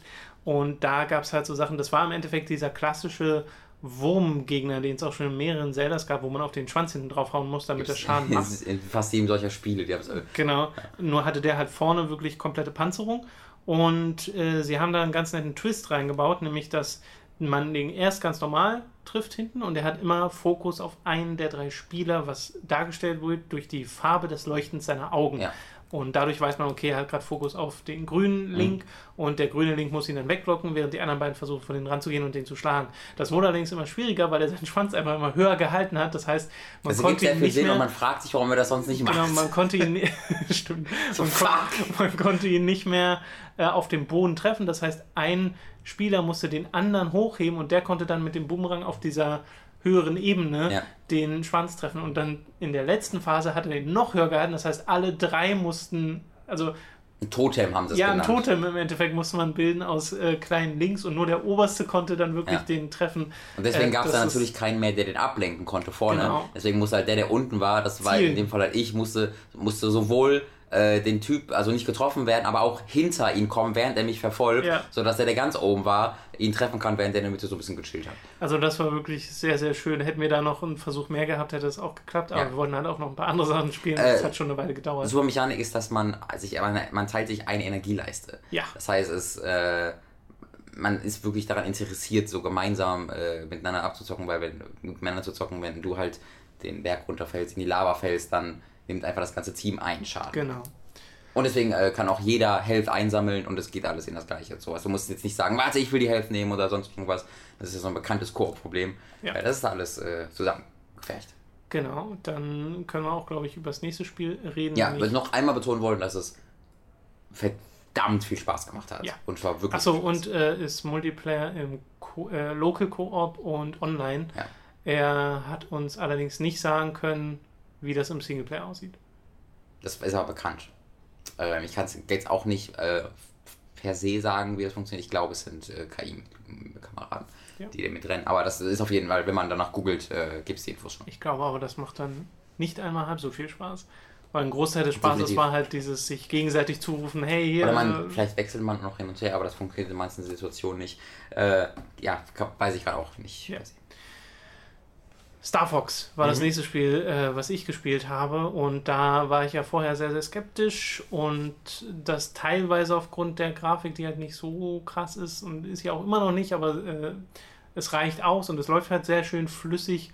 Und es ist äh, wirklich wieder Lilith Wars im Endeffekt. Wir haben da, oder beziehungsweise ich habe da die Corneria Stage gespielt und die hatte bis auf so manche Detailänderungen wirklich sehr viel gemein mit dem, was man damals auf dem N64 schon gespielt hat oder halt zuletzt auf dem 3DS in dem Remake. Und dadurch, dass das Gameplay so ähnlich war wie im Original, hat es halt auch sofort wieder Spaß gemacht, weil es sich wirklich genauso gesteuert hat wie damals. Und man kann halt wirklich größtenteils einfach nur mit den beiden Analogsticks spielen und muss da nicht irgendwie auf Motion Controls setzen, obwohl es an manchen Stellen, glaube ich, wirklich helfen würde. Allerdings, äh, und das war ein bisschen verwirrend, es gibt halt Momente, wo dir das Spiel sagt, okay, du musst jetzt aus der Ego-Perspektive im, äh, auf dem, dem Wii U Gamepad spielen. Mhm. Und das kommuniziert das Spiel nur so bedingt eindeutig. Das heißt, das Spiel auf dem großen Bildschirm halt geht in so eine Third Person, also bisher die ganze Zeit Third Person, aber geht in so eine Perspektive, wo die Kamera frei den A-Wing verfolgt, genau, ja. und die cinematisch so ein bisschen schön Cineastisch, zeigt, wie, cineastisch ist das deutsche Wort, jedes Mal. Wie, äh, wie, das, wie das von außen aussieht, während du auf dem Gamepad wirklich gucken musst, wo du gerade hinschießt und hinfliegst. Und das war sehr verwirrend an mehreren Stellen ja. in dieser äh, kurzen Demo, weil man äh, da, ich glaube, auf die Radioansagen hören muss. Ich glaube, das hat es eingesagt und das konnten wir nicht so richtig, weil wir halt nebenbei noch ja. äh, geredet haben und erzählt bekommen haben, äh, wie bestimmte Sachen funktionieren ich weiß auch nicht, ob mir das so gut gefällt, dass man da dann so runtergucken muss und ja. das, da sehe ich noch nicht so richtig den Mehrwert. Nee, das drin, ist halt so ein Weil Ding. das könnte man genauso gut, ja, man könnte genauso gut einfach sagen, okay, wir schalten eine EU-Perspektive ja. auf dem großen Bildschirm, ja. sehe dann auch viel besser aus. Ja, also ich, ich, ich, hatte Spaß daran, darauf zu gucken, weil das sah so aus. Ja, das war ein bisschen merkwürdig. Ähm, hat aber, wie gesagt, durch die sehr, sehr direkte Steuerung auch sofort wieder super funktioniert mit dem Abballern, hat sich gut angefühlt. Also das kann wieder ein sehr spaßiges Star Fox werden. Ist natürlich bisher ein bisschen schade, dass sie nur Corneria gezeigt haben. Allerdings war das, also der Endgegner dieses Levels war komplett anders als der, den man in Lighted Wars spielt. War, es war im Endeffekt so ein großes Schiff, in dem wieder der gleiche Affe drin saß, aber er war halt in einem großen Schiff. Und in diesem großen Schiff konnte man eine bestimmte Stelle kaputt machen. Dann hat sich eine Luke geöffnet, in die man reingeflogen ist. Dann war man im Schiff drin und konnte den Kern angreifen. Und da hat man sich dann einfach von A-Wing in diese dieses Mechhuhn.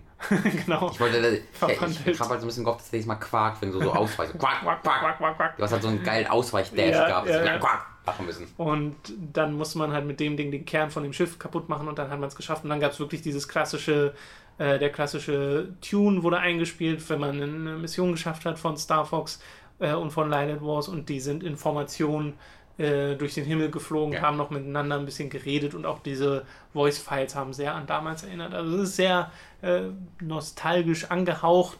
Ich hoffe, dass da auch noch ein bisschen was Neues dazukommt in den künftigen Levels abseits von Corneria.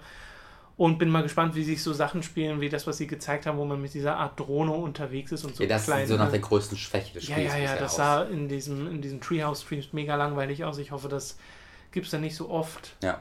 Mal gucken, sie haben es jetzt dieses Mal nicht gezeigt, deswegen. Ähm, ich als jemand, der gar keine Erfahrung mit Star Fox hat und ich habe das nur mal auf dem 3DS, das 64 Remake gespielt und konnte damit nichts, nicht so viel anfangen, weil ich halt das Original nicht gespielt hatte und keine äh, wirklichen nostalgischen Gefühle oder sowas dafür hatte. Mit dem glaube ich auch nicht so viel anfangen ähm, Ja, aber ich, das sah halt auch einfach nicht so gut aus auf dem 3DS und äh, ja, ich weiß nicht, ich hatte so verschiedene Probleme damit. Aber es, ich, ich fand tatsächlich, ich war jetzt sehr skeptisch, einfach weil die Reaktionen auf das Fox nicht sehr positiv waren von der E3. Ähm, aber ich fand, es sah spaßig aus. Also erstmal die, die Grafik ist besser als ich erwartet hätte. Sie ist jetzt kein Hammer, aber von dem, was man sich so erzählt hat, dachte ich, das wird echt ein kleines Desaster grafisch und das ist es nicht. Es nee, Desaster nicht. nicht, aber es sieht halt einfach sehr detailarm aus und die Effekte, die es gibt, wenn irgendwie was explodiert oder so, sind nicht sonderlich beeindruckend. Und ich finde, da haben so Spiele wie Super Mario 3D World eigentlich schon deutlich mehr geleistet, obwohl sie auf der gleichen mhm. Hardware mhm. mit den gleichen Limitierungen zu kämpfen hatten. Und das ist ein bisschen komisch. Stimmt, aber ich glaube, es wäre mir nicht aufgefallen negativ, wenn ich es nicht, wenn ich nicht vorher die Reaktion gehört hätte. Weil ja, also es war, halt meine, sagen, es war halt meine erste Reaktion, als wir die äh, E3 Sache ja, meine ich auch. Also halt von den Videos her dachte ich mir auch so, hm, aber jetzt im, auf dem HD-Screen vor mir, wo du es gespielt hast, da sah es einfach für mich jetzt irgendwie nicht mehr ganz so aus. Ähm, ich, es kann vielleicht auch daran liegen, dass du es dann mit 60 Frames die Sekunde gesehen hast. Möglich. Und es einfach so mega flüssig. Ganz gut möglich. Also äh, ausprobieren werde ich bestimmt. Ja. Was haben wir noch gesehen? Wir haben Super Mario Maker gespielt. Ganz kurz. Also, wir haben dann nachher ein bisschen, also ja, schon so 10 Minuten würde ich sagen, vielleicht. Genau, also ähm. wir haben im Endeffekt dort ein Level gespielt. Genau. Gebaut haben wir versucht, aber es war nur sehr wenig freigeschaltet. Wir haben versucht, dieses Level ein bisschen zu manipulieren und ich Ja. habe es dann im Endeffekt geschafft, dass ich mir so ein, diese, einen dieser Steinblöcke, die so runterkommen, gemacht habe, habe den Flügel verpasst. Das Ja. heißt, der ist durch die Gegend geflogen, habe eine Kanone hingestellt, die dann aber Fische ja. äh, geschossen hat, obwohl wir auf dem Land waren. Die Fische sind trotzdem diese Sinuskurve äh, Die geschwommen Sinuskurve. und hatte dann noch diverse dieser Squids, die Ja. eigentlich auch nur unter Wasser sind, mir ins Level gesetzt, die dann äh, den Anfang des Levels unspielbar gemacht haben, weil man nicht mehr daran vorbeigekommen äh, ist. Aber das ging alles sehr, sehr flüssig. Aber wie du schon sagtest, man hatte einfach nicht sonderlich viele Optionen in dieser Ja, Demo. man hat es auch nicht erklärt genau bekommen. Nee, äh, also- man, kann, man kann halt äh, Dinger größer machen und kleiner machen, man kann alles miteinander kombinieren und sowas und wir wissen halt einfach nicht Ja. wie. Ähm, was ich ganz interessant fand, ist, äh, wir, wir waren an der Stelle dann von der Engine von äh, Super Mario, New? Super Mario Bros. U war es, glaube ich, ähm, wo man Yoshi gesehen hat, oder war es World? Nee, da waren wir World. Das war World, okay. Da gab es halt eine Stelle, wo einfach Yoshi war. Man konnte ihn da nicht reiten, weil der einfach nur so als Szenerie im Hintergrund so eingesperrt in so einem Kasten stand. Ähm, und deswegen konnte man nicht reiten. Aber dann haben wir einmal auf die ältere Engine gestellt und da wurde es dann zu einem Schuh, in dem ein Gumba steckte. Ja. Ähm, und was, wir konnten es nicht ausprobieren, aber ich hätte gerne gesehen, was passiert wäre, wenn wir dann das Yoshi reiten würden und dann auf die alte Grafik gehen würden. Kann sein, dass man halt in dem Schuh drinsteckt, der ja ein Item ist in Super Mario Bros. 3. Ah. aber der sich eigentlich komplett anders steuert als Aber der Yoshi. Ich wollte gerade sagen, wird er dann zum Yoshi, wenn Das, man. das frage ich mich auch. Ja, da also das konnte man leider nicht ausprobieren. Aber dieses, dieses Level, äh, das war eines der World Championship Levels, das allererste davon, ähm, das man, glaube ich, auch auf diesem Event gesehen hat vor Ja. der E3 damals.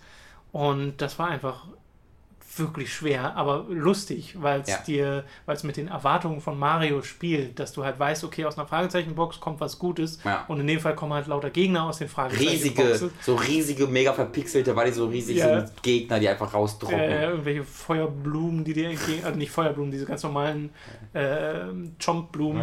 Und äh, das hat irgendwie sehr viel Spaß gemacht. Also hätte ich nicht gedacht, dass ich so viel Freude daran habe, Ja. an diesen Custom äh, Mario-Levels, die einfach darauf aus sind, mit Trial and Error da durchzukommen und die wirklich zu lernen.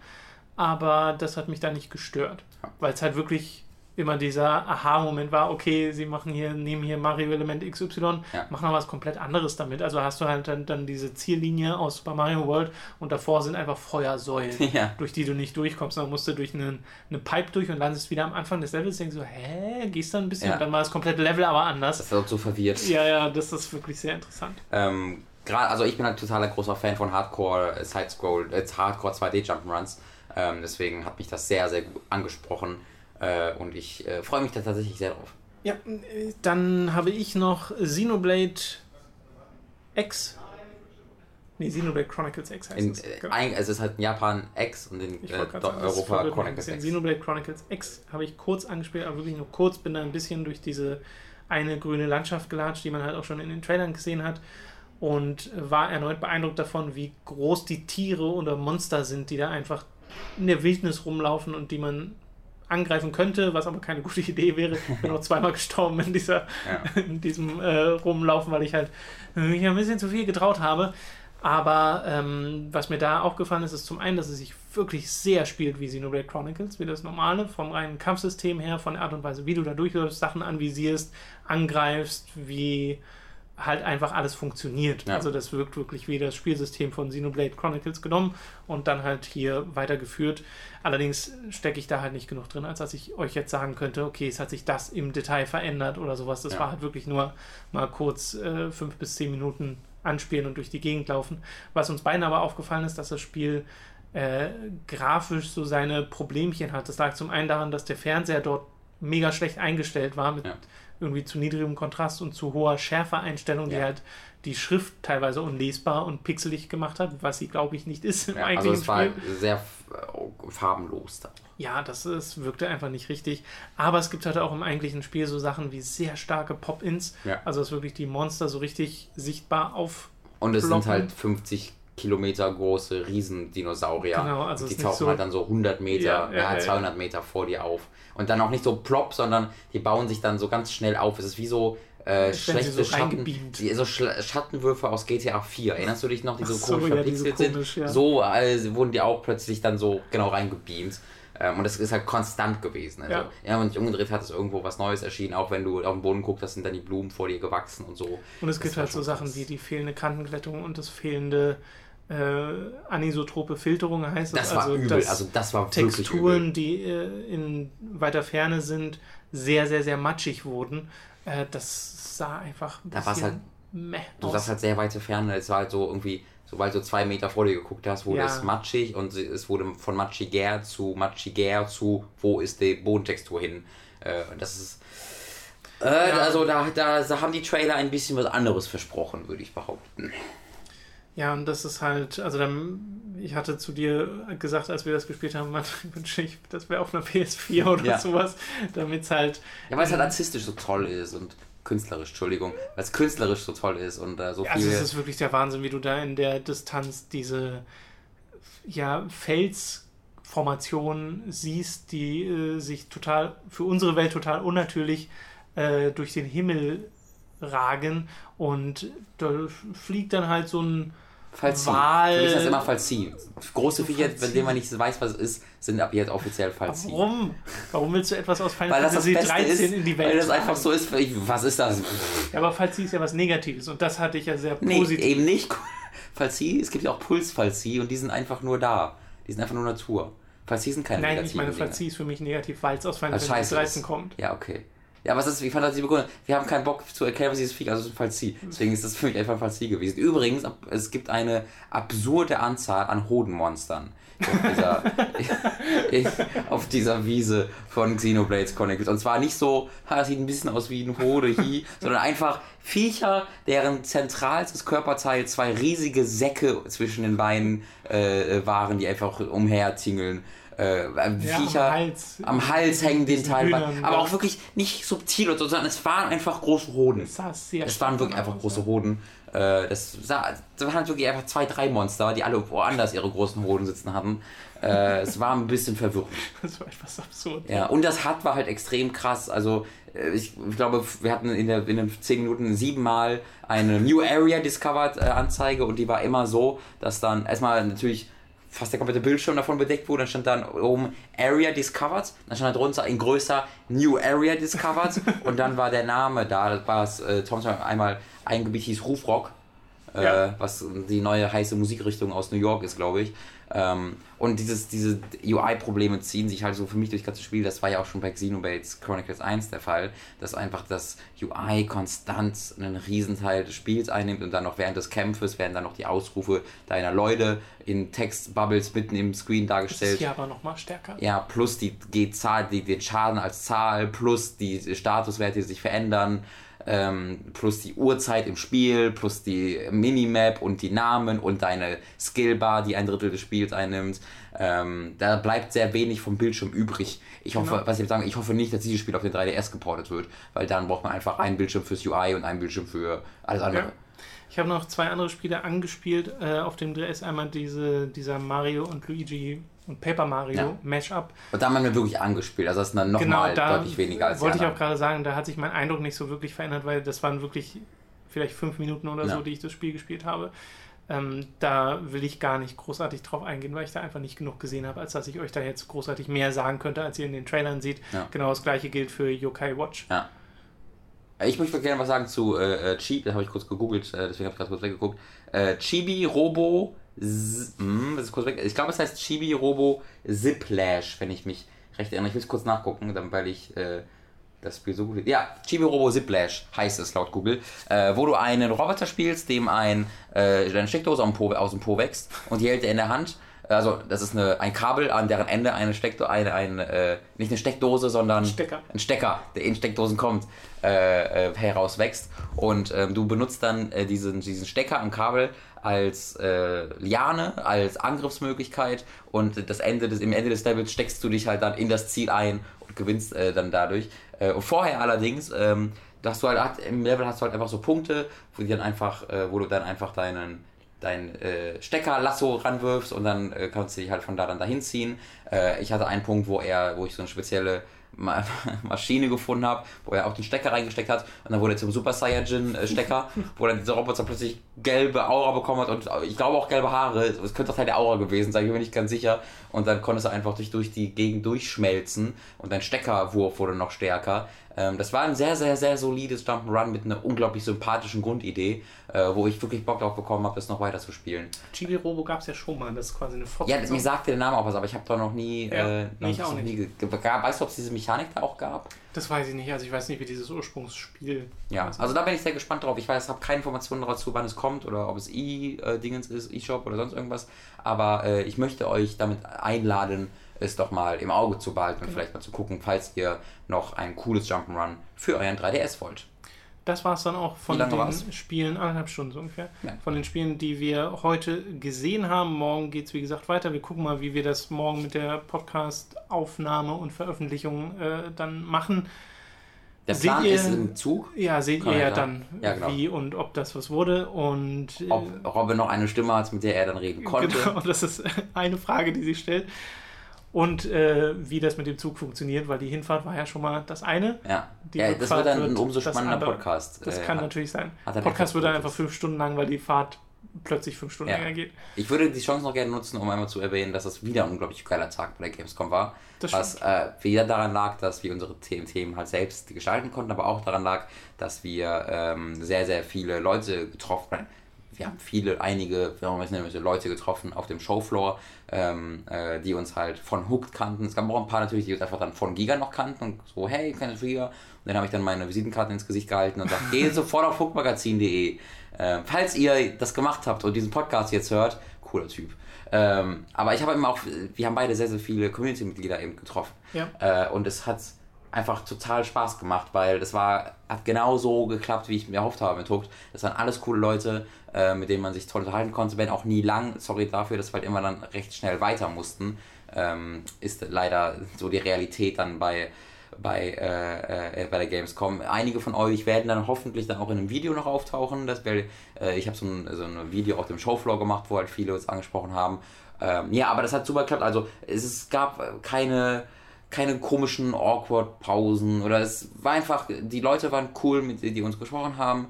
Äh, ihr habt uns wie normale Menschen behandelt, wir konnten euch wie normal, wir haben einfach auf Augenhöhe miteinander geredet. Äh, das war total, total toll. Hat total Ja. Spaß gemacht und Ja. war so eine, ja, wir sind halt das erste Mal aus dieser Blase jetzt rausgekommen äh, in unserem Büro bei Hooked und es ist so ein, das zeigt mir irgendwie, dass es geklappt hat, was wir machen Genau. wollten mit der Community und das äh, freut mich, also wirklich, ich kann nicht genug sagen, wie sehr mich das auch währenddessen gefreut hat. Ich habe zwischendurch gedacht, Tom, die sind alle, das ist so, die sind alle so nett. Ich werde wütend, weil ich auf niemanden hier einmal kurz angepisst sein kann. Das äh, staut sich auf. Und dann habe ich auch noch Charles Martinet getroffen, der zwei Sätze zu mir gesagt hat und ich direkt das Gefühl hatte, der würde mich adoptiert haben und ich kann mich mit allen meinen Problemen an ihn wenden. Ja, der hat eine sehr nette Stimme. Er hat so eine Wärme in seiner Stimme, der sagt dir, äh, gut, tschüss, und du denkst dir, boah, der kümmert sich um mich, ich kann dem jetzt alles anvertrauen. Ja. Was ein toller Typ. Also Charles Martinet, für die, die es nicht kennen, ist der gute Mann, Der der, Sprecher von Mario... Skyrim, der den, Skyrim? der den Endboss, den Drachen in Skyrim gesprochen War hat. das so? Ja. Ach Gott. Der jedenfalls Mario spricht und ganz viele andere Nintendo-Charaktere. Echt, was spricht hier noch jemand außer Mario? Du fast alle anderen. Ach so, die, so aus dieser ganzen ist Luigi und so. Ja, Tot. Waluigi. Macht der, macht der Tod auch? Ich glaube, Tod macht er nicht. Also, Aber das Toad, weiß ich nicht. Toad ist also das Allerschlimmste. Ich kann das jetzt mit der würde Stimme sagen. ich, ich würd's ihm zutrauen. Bitte, bitte hör auf damit. Ich bin tot! Das war der Podcast! Das war in der Tat der Podcast. Vielen Das Dank fürs akkurat. Zuhören, trotz dieser Einlage. Ich kann auch Yoshi. Juhu! Ja, auch mit der Stimme kann ich nicht. Ja, vor allem Juhu. Ja, der macht, jeder macht, nee, noch. Ah, macht der, weil der, der Luft fliegen will. Ah. Äh, auf Wiedersehen, bis morgen. Ich gehe erst trinken, ich war noch nicht, man mag anderes glauben. Tschüss. Tschüss. Jetzt wünsche ich mir, dass ich auf die Wargaming Party komme dieses Mal, Ich glaube, dabei wünsche ich dir diesmal keinen Glück. Es hat gestern zu gut geklappt. Goodbye, Stimme. Ciao. Tschüss.